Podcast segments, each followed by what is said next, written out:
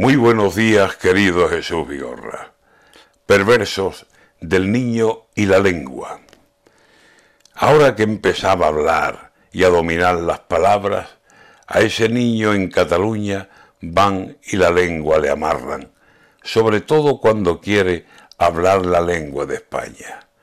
Ni un 25% le permiten los barandas.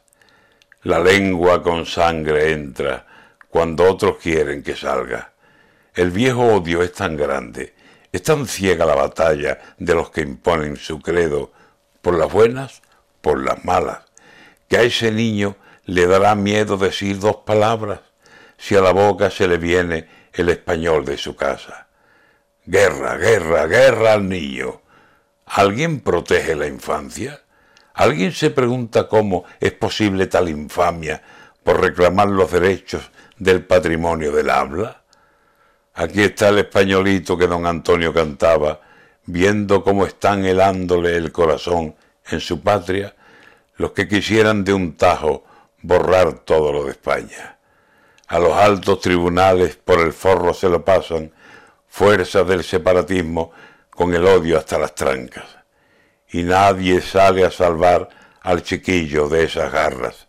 Si fuera un toro, tendría defensa garantizada.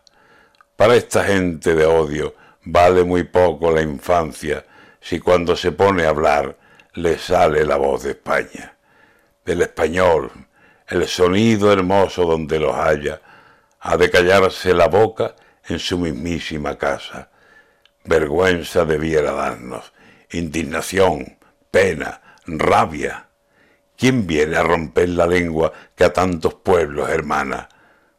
Con tu acento y con tus giros, libre por la democracia, sube orgullosa a los cerros y habla en español. España.